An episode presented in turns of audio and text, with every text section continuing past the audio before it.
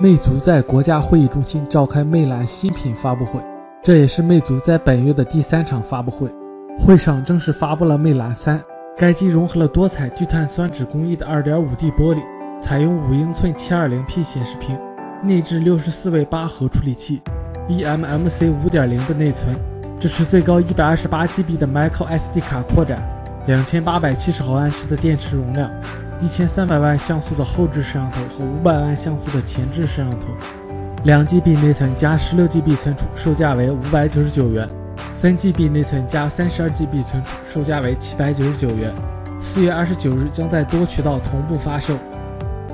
为了让 Apple Watch 摆脱对 iPhone 的依赖，让更多人接受，苹果将有望带来两方面的改进。据外媒的报道称，第二代 Apple Watch 将加入 LTE 网络模块。这意味着无需 iPhone 和无线网络也能够实现联网和独立通话的功能。此外，还将搭载速度更快的 S2 芯片，能更好地运行本地的应用。苹果已要求 Watch OS 的第三方应用必须支持脱离 iPhone 独立运行。根据安兔兔此前曝光的信息，一加三将会采用骁龙八二零处理器和四 GB 的内存，一千六百万主摄像头的配置。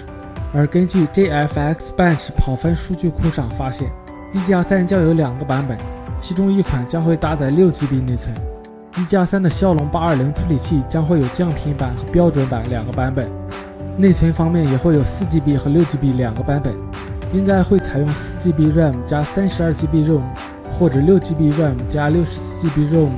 同时具备 NFC 功能。小米将在五月十日召开夏季新品发布会，不仅带来小米 Max 手机。还将发布期盼已久的米 Y 八，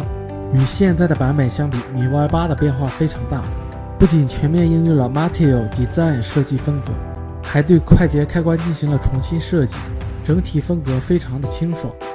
JFX Bench 数据显示，小米 Max 搭载6.4英寸屏幕，分辨率为 1080p，CPU 为 1.8G 赫兹高通八核处理器，